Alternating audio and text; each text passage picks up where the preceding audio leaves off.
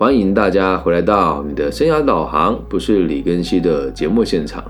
那今天这一集呢，是抱着呃相当沉重的心情来进行的。那原因其实很简单了，大家可以看到我们今天的标题，就是下的有一点啊，对了，就是简单讲一下发生什么事哦。就最近在台湾呢，有发生这个未成年到当铺门口用冲锋枪开了。五十几枪，然后呢，开完了之后呢，还自己到警局投案。投案的时候还说：“哎，我啊，这个是跟当铺老板有有这个纠纷，所以枪呢是我一个过世的朋友给我的。”那新闻媒体不停的报道这个年轻人哦，然后就说。呃，就是好像表面上在打击这个罪犯，但实际上呢，有点像是在让大家知道，现在只要你不读书，想当流氓，开个几枪，帅帅过得还不错。那在这个新闻媒体当中，这年轻人身上穿的行头其实很贵，那他现在穿身上穿的所有的衣服呢，也造成销售的热潮。不要怀疑啊，我知道我听众全世界都有，然后你可能会觉得啊，怎么可能？哎，现在台湾的现况就是这样。然后再看到第二个，在这个。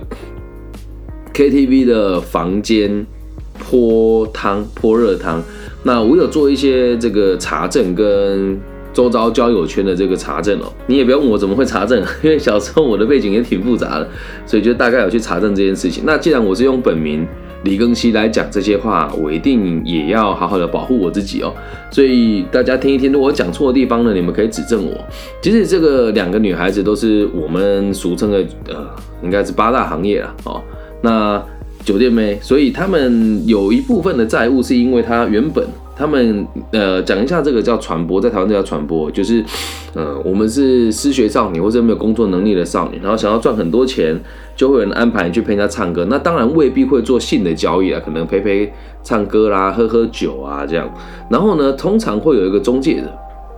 什么叫中介者呢？就是假设我更新开了更新传播公司，那中台湾这几个最会玩的大爷就会说：“哎，更新啊，你这有没有新鲜的女生女孩啊？我就会把她生出来，然后给她。那当然了，我们不是慈善事业嘛，所以如果我生了这个年轻女孩给这些董事，那给这些老总，那他们就要给我费用。那给我费用之后呢，我也不能让我年轻女孩吃亏，所以我要再抽成给年轻女孩。所以这个状况是呢，他们在这个工作上的抽成呢不给。那其实被泼汤的女孩子呢？现在整个风向舆论是说她欠钱不还，但是不管怎么样，欠钱不还，讲话再怎么大声，动手呢，其实就是不对。可是你想一件事哦，为什么新闻媒体流出的时候只有短短她被打那几分钟，而且为什么还有人把它录起来？那这就很起人疑窦了嘛。好，那这个有机会再跟大家谈了。反正总而言之呢，就两个风尘女子为了台币仅仅两万块。他们在 KTV 当中大打出手，还找来了他的这个朋友。那朋友当然也都是这种平常就有在这些比较复杂场合进进出出的这个地方青年了。那就是几句殴打了之后，然后往他脸上泼热汤，然后就造成灼伤。然后网络上很多人就报道说什么啊，这女的很可怜呐，以后的人生就毁了啊。然后甚至有一些网红啊，像草爷就会说啊，我要愿意资助她，说哎，让她可以恢复青春，恢复美丽啊。那都没有人去检讨过，怎么现在社会上这么多人出来做传播，对吧？然后在第三条新闻哦，是这个澎湖的二少啊。简单的说呢，就是有台湾的人，台湾已经够小了，还要分台湾跟澎湖。反正就我们台湾人呢，到澎湖那边去玩。然后呢，应该是没有两段式左转，好，这个来的游客没有两段式左转，那这个驾驶当地的驾驶啊，就为他对他按了一声喇叭，按完了之后呢，这几个年轻人就下车啊，然后下了摩托车，把人家从车里踹出来，然后猛打一顿。那老实讲，就是看起来呃动作很大，然后也严不严重呢？我觉得就是要看验伤单怎么写嘛，那就造成当地民众的这个。暴怒就说要处理他啊等等的，然后就也去民宿说要对他不利，然后这几个年轻人呢也很聪明，我觉得越想越就这事情越想越不单纯。这几个年轻人现在媒体报道说他们是暴力讨债的这个年轻人嘛，那既然你暴力讨债，在当地跟人家干架完之后，竟然打电话叫警察护送他们，所以这整件事情看起来我并不觉得就。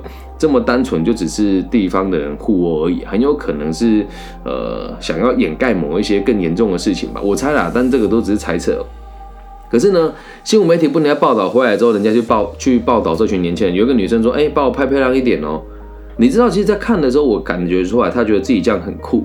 那其他年轻人就会说，嗯，你们都这样子，其他打架的年轻人说，其实是他先按喇叭的啊，你怎么不去检讨他？反正断章取义啊，等等的。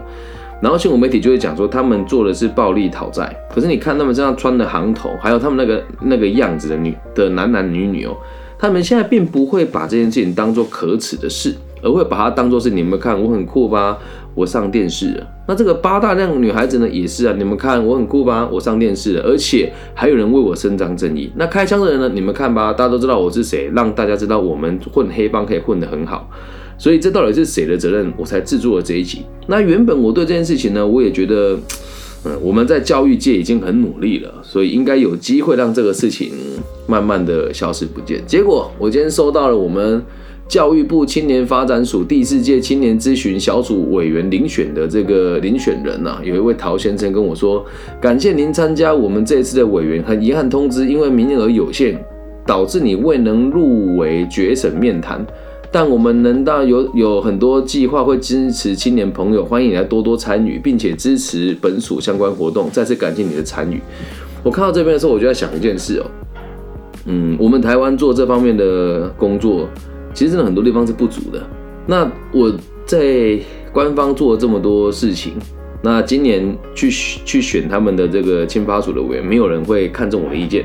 但我必须得跟大家讲，像问题就出在这个地方，学校老师们也都知道这些新闻媒体不正确，学校老师们也都知道这个事情很难处理。但是我们从本质上根本就没有去想要解决这个问题，已经变成是笑贫不笑娼了。然后这个枪好像随时都可以拿得到。然后好像在八大工作去 KTV 唱歌纸醉金迷是很自由很自在的生活，然后就一般老百姓好像就很该死一样，这到底是谁的责任？我带大家深入校园哦。今天为了保护所有的当事人就不讲了。我们在中台湾做这种就业辅导啊，张像这种张中张女元中哦，西湖高中。我现在讲的都是真的哦，一中、女中、二中这些高级中学里面的老师，他们不会邀请我去演讲。原因跟理由其实很简单，因为在这边的孩子通常家里环境也比较单纯，所以他也不会去教育他们说你毕业之后要干嘛，只会告诉你大学该读什么，然后以高中老师的思维来教育孩子做未来的发展，所以导致很多功课还不错的年轻。朋友跟亲跟莘莘学子到了高中之后，就失去了探索自我的能力，都变成填鸭式的教学。那比较后段的这些职校跟高中哦，就很常遇到哦，比如说慈明啦，哦明台啦，哦，然后这个雾峰农工啦，哎，然后这个台中高工进修部啊，侨泰啊，哎，我先说。这些学校的老师都比较愿意跟我合作的原因是他知道自己的同学毕业之后升学占一部分，但有很多人必须得去上班或是在职进修，所以他们会邀请我去现场演讲。那么问题就来了，台中一中这些比较顶尖的学校邀请来的老师，他们的课其实是没有人听的。但是呢，但是呢，大家就相安无事嘛。可是这些比较后段的学校，如果请来。这一些讲话似是而非的生涯规划老师，或者是没什么社会历练的心理师，或者是玩团康哦，然后自称这个生涯规划专家的老师哦，或者是透过家里的关系到这个某些上市会公司待个一两年，出来自称专家的人，他们去这种学校，学生也看不起他们，而他们这些人也看不起这些后段的学校，然后。就导致这群孩子也学习不到正确的教育理念。那像我们这种老师到学校去哦，到这种比较后端的学校，和这些学生没什么隔阂，所以我在每一堂课都会做犯罪的这个防治的一些课程。可是很遗憾的事情是，没有多少人敢对这些头发染得乱七八糟的、身上刺龙刺凤的孩子讲说：八大不能做，毒品不能碰。不能洗钱，不要做这个博弈事业，没有人敢去告诉他们，然后就导致后面的状况是，这些学生因为在学校也学不到正确的东西嘛，因为学校的成绩后段，所以很多学校老师也会慢慢的开始就将错就错了，上课也不要求他们的规矩，于是问题就一路推演到大学来，那已经高中都没有人管得很习惯了，上到大学你要管他，基本上就他妈的比登天还难。所以上了大学之后，大家的这个自律程度跟羞耻心就根本就不存在啊！你要他交作业，他都不交了，他慢慢的会会变成这个样子哦。于是出了社会之后，大家没有一技之长。但是呢，最容易得到关注的，打开新闻媒体看，都是动不动就什么诈骗集团呐、忍者集团呐，哦，还是说什么哎，我们开枪啊，然后后面就会就会有很多年轻人就群起效尤啊，就觉得哎这样很帅，我们不用读书，然后就开始网络上又开一些课程，什么电商啊、微商啊，都是差不多的概念，然后就变得很像流氓。那这些孩子其实也是迷惘的。你跟他说，你你说真的，他们的工作是什么？你也真的回答不出来。反正就在街头混，有的有跟公司，有的有跟这个地方的这个帮派组织，这样子的人越来越多，而且还觉得不会怎么样。然后重点是哦，现在走在路上，你也看到身上有刺青的人越来越多。刚刚我陪我的小孩去走这个大甲妈祖的其中一段路，真的不是要贴标签呐。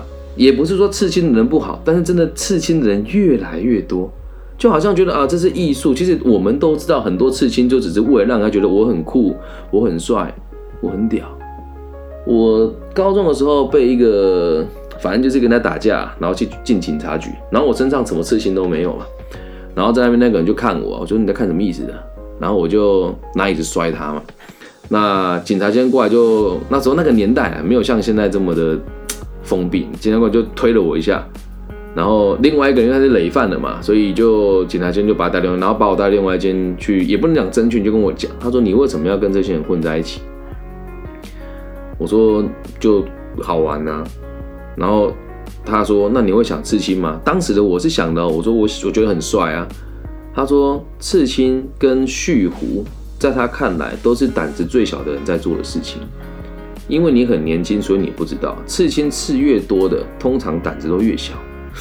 哦，你看那时候我们被抓去，也没有说被关了，就人家会训斥我们，跟我们讲正确的方法是什么，而且我们对刑警队会害怕。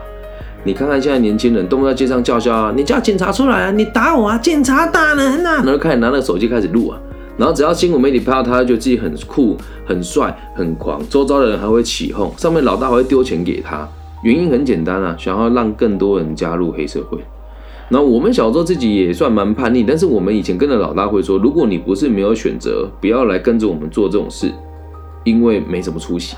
可现在不一样啊，懂吗？所以你说问题出在哪里？有真的之后将要负责的话，就是这个修订法律的人呐，都没有人在管啊。然后像有人说我认真工作为了什么？一堆八加九，感觉很像很赚钱。对，不要说。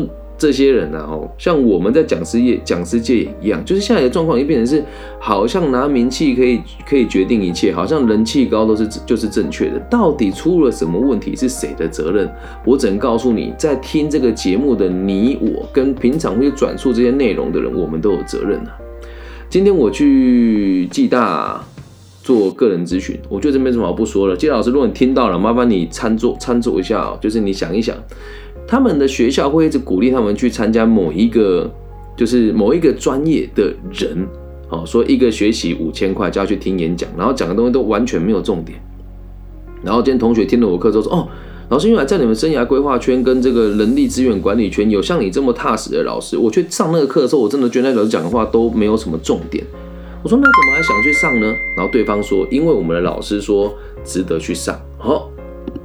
那为什么大部分的人会去支持他们，而不会支持我们呢？来，这时我就要讲啊，这真的大家都有责任了。一般的人为什么不支持我们的原因，是因为如果你表态支持说这个是正确，你一定会被别人攻击，而且大部分会攻击你的人都是网络上的网军，他们是不分轻重的。像我昨天讲那个大甲妈的那个内容的时候，我的秘书长问我说。你本来不是都会说这些人生活没重点、没重心，然后是就是浪费生命在走大甲妈祖吗？哎，我先讲哦，我曾经说过这种话，我也承认。但我说出这种话的时候，其实我相信有很多人现在跟我的想法也一样。所以刚刚我去那边走的时候，确实有很多在在地人呐，也很友善，但有些人会给我那个就是鄙夷的眼神，因为确实你造成人家的困扰。可是有多少人敢讲出来说你们怎么那么闲啊？工作丢一边啊，然后什么都不用负责吗？对，有人会想讲这些话，甚至有的前阵遇到一个妈妈跟我讲说：“老师怎么办？我觉得听完你的节目之后，我不应该支持我的孩子请假去走大奖吗？”我说：“天哪，你本来支持吗？”他说：“对啊，因为老师都说那个是他们喜欢的文化，所以就是叫我不要制止他。”对，那这是谁的责任？大家都有责任，因为大家不敢说真话。然后再加上官方单位哦，我们这样子的人才，你看，就也也不是说我们自吹自擂啊，就现在在中台湾做这种就业辅导、青少年犯罪这个转衔，然后更生人组更生人，然后这个就业辅导，我不敢说我是第一人呐，但如果我说我是第二人，应该没有人敢说他是第一人，而我们的意见。在某些时候也不会被参采。当然，在我们的单位里面有很多人是支持，比如说劳动力发展署的这个各个这个呃这个中章头分署的这个署长，跟这个旗下的这一群科长跟处长哦，就对我都是很支持的。那地方政府，我觉得对我都是很很支持。可当我们要到比较高层次的地方去的时候，人家是不接受的。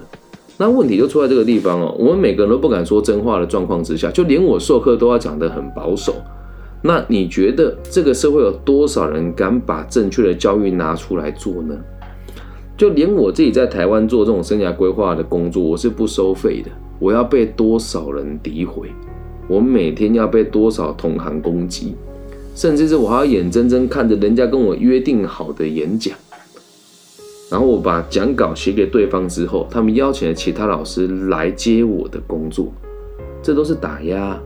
所以我只能说，就是如果台湾继续这样子下去，年轻人没有责任感，然后大家都觉得做八大 OK，然后老师湖州 OK，网络上有名的人讲的话就是 OK 的，那说真的，我们只会被台湾这样子的现象逼走。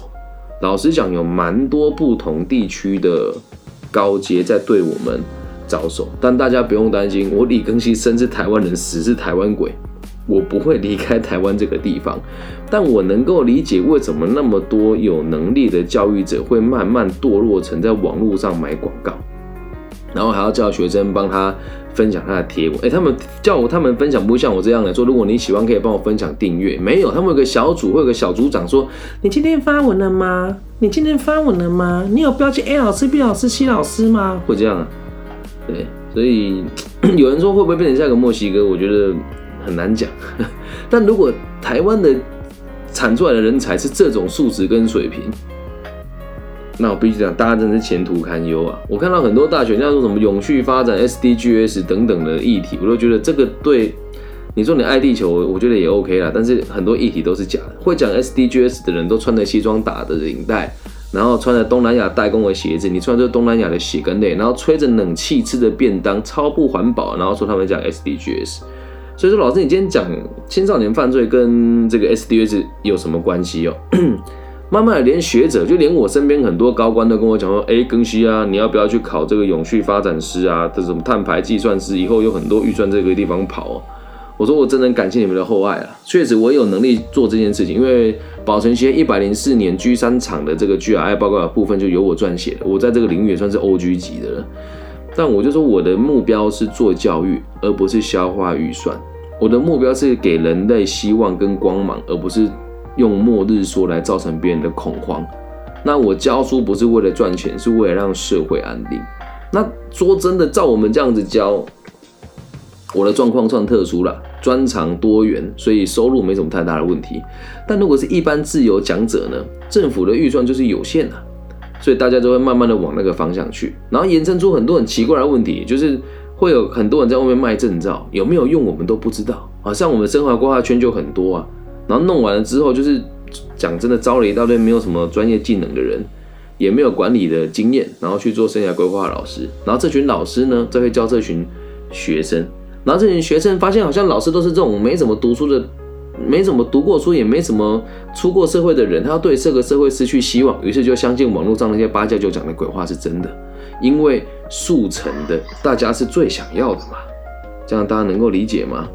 所以希望大家可以去理性的去想一想，台湾现在变成这个样子，到底谁有责任？大家都有责任。请大家愿意的话，我们不用张扬，不用在网络上分享文章，也不用去跟别人对你，只要记住一件事：把你认为正确的事情向你周遭的正你认为重要的人表达你的立场，这样子就足够了。那如果你喜欢的话，可以分享这集给别人听。那我知道，如果你们分享，一定也会被很多人说什么李根熙自以为是啊，哦，这个人讲话很偏颇啊，抓不到重点啊。记住，相信你自己。今天我们协会秘书长问我说：“你为什么都会觉得自己是对的？你为什么都不会对自己有丝毫的动摇？”我的回答很简单哦，我的出发点是为了让每个人都过得更好。那我有什么好动摇的？不是为了我自己，而是为了每一个人呐，懂吗？所以每一个教育者，我希望。我希望，嗯，听到这集的大家可以把这一集分享给身边的辅导老师、社工师、心理师，甚至家长、学校主任都好，尽可能让让更多人知道，在这个社会上还是有像我们这样子的老师在尽可能维持社会的安定，这样能够理解吗？啊，所以语重心长的做了这一集，因为如果我不说的话，我觉得风头过了，大家也就也就忘了。在第二件事情是，我也要让大家知道，就是很多时候我们就算能力再好，只要上头有一两个人不顺眼你，他就是可以瞬间拿掉你的一切。好，那这里我也是跟大家讲啊，就是你看我现在好像顺风顺水的，好像都很棒。老实讲，想拽我下来的人真的很多。那随着我讲的课越来越多，我得罪人也越来越多啊。然后就有人问我说：“老师，你不怕被找麻烦吗？讲这些话会不会怕被堵啊、砸车、恐吓之类的？”我只能告诉你哦，我拿的钱不多，没有人会为了这一点钱跟我翻脸，因为我从这些地方赚到的钱真的不是我收入的主体，所以没有人不至于会对我下这种痛下杀手。然后还有一件事哦，我身边的道上兄弟也很支持我讲这些话，因为大家也都知道。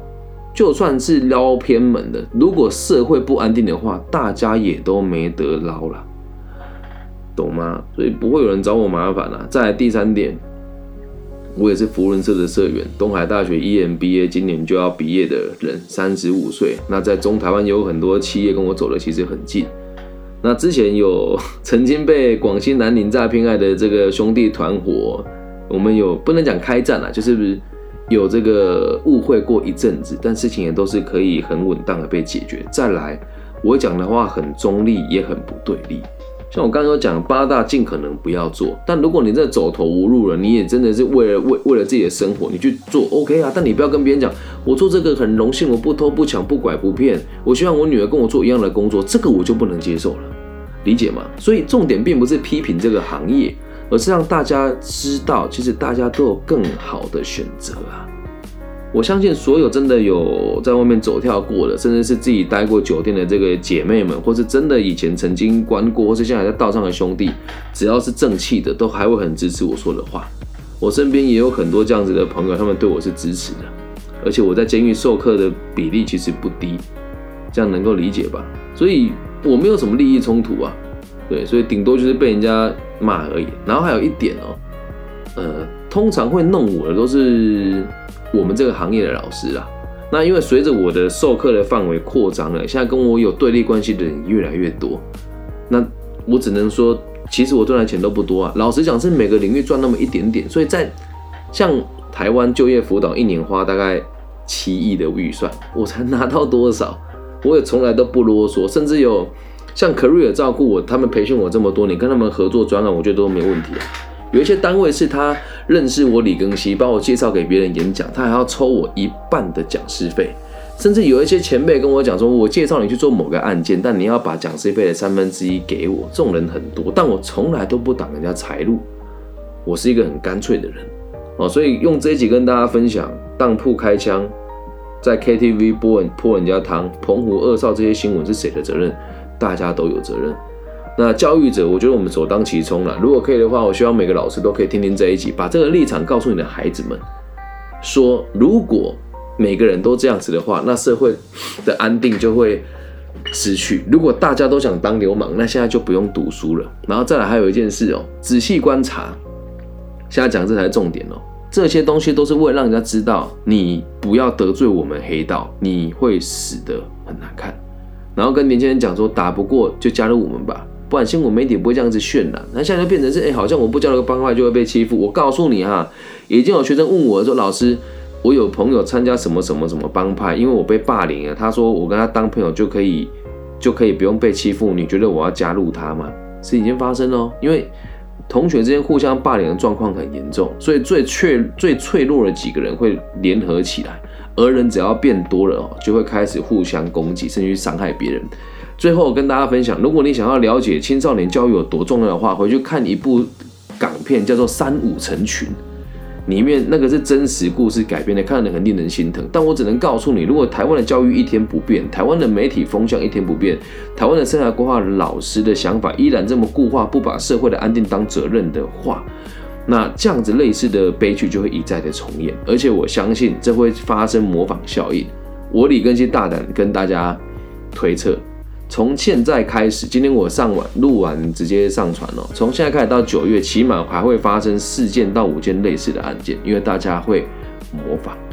那我只能跟大家讲，我会继续努力的在各个地方演讲，继续努力的在各个不良少年会聚集的场合和别人接触。我真的会在路边跟那个不良少年聊天聊一聊，就跟他讲说，你有没有想过下一步该怎么做？真的就有人这样就去找工作了，这是我会做的事情。所以你身边如果有那种无可救药的年轻人，你就你也想要推他一把，很想要让他看看什么是正确的事情，把我联络方式给他。我做这件事情是很有风险的，但我连在监狱授课我都会留本名给别人。那你也不要想要伤害我，因为毕竟我敢做这个事情，就代表我做好万全的准备。啊，简单的说就是我们的人脉很宽广，所以不要试图修理我。那你也可以打听一下我做的事情是什么。但是如果真的我受到伤害了，我也不会跟大家讲说什么我要伸张正义，我只会默默的退出台湾的这个教育圈，因为我不是来摆烂的，也不是来卖惨的，我只是还有理想抱负而已。那如果连我都放弃了呢？我只能告诉你，应该还有下一个人会出现，但起码我还没有放弃啊。以上就是这一集全部全部的内容了，希望大家喜欢，这是我们大家的责任。那如果你也觉得我节目还不错的话呢，可以帮我分享、按赞加订阅。至于捐款嘛，是不敢想了。那因为也。也做了这么久了，那其实收入本来就都不是我的重点，我只希望大家可以把我的理念宣扬出去。然后有人说，为什么现在很多不管是学生或者教授或者是社会人士都模仿这个遇遇到事情跳楼解决哦？啊，因为只要跳楼，哎，我我先说啊，我讲这个话，很多人会对我贴标签哦。其实很多人只是为了用自我伤害的方式来规避自己的责任而已。很多人，但也有很多人真的想不开。但是不管怎么样，我现在讲话是用我自己的立场说。如果我今天讲说跳楼就是活该，那我接下来就不能讲自杀防治的课程了，了解吧？所以我只能跟大家讲说，嗯，因为这些人压力很大，可能某些人只一直受不了，就会做一些傻事，所以我们要多关心周遭的人。但如果你想要听我真实的想法，你私讯我，我来告诉你我真正的想法是什么，好吗？谢谢安妮，嗯，就像安妮也是啊，安妮也是我在修平科大认识的学生。那他确实的，他的工作就是做 model 跟做自媒体，可是人家就是很认真工作，然后也不会去去做一些这种什么毒品贩卖，或是让年轻人觉得说哦八大行业很棒的事情，不会，我们就是很踏实的工作，所以也希望大家不要对 model 或者小模这样子的工作产生误解啦。哦，因为最近有发生一个妈妈跟我讲说。老师，我女儿想要去做小模啊，看那个 KTV 那个那个八大那个跟小模一样吗？当然不一样啊，傻孩子。但大家会对年轻人贴这种标签，这样能够理解吧？所以人人都有责任啊。如果你的孩子选择的行业你觉得很移动，你不知道该怎么办，问问我，我应该都有答案的，好吗？感谢大家今天的收听。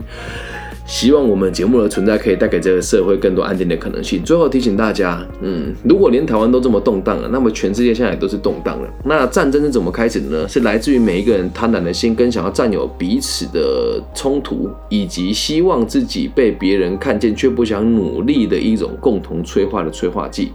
所以心中多一点爱，战争就会少一点；心中多一点爱，浪费就会少一点；心中多一点爱，你开心，地球也开心。我爱你们，大家晚安，拜拜。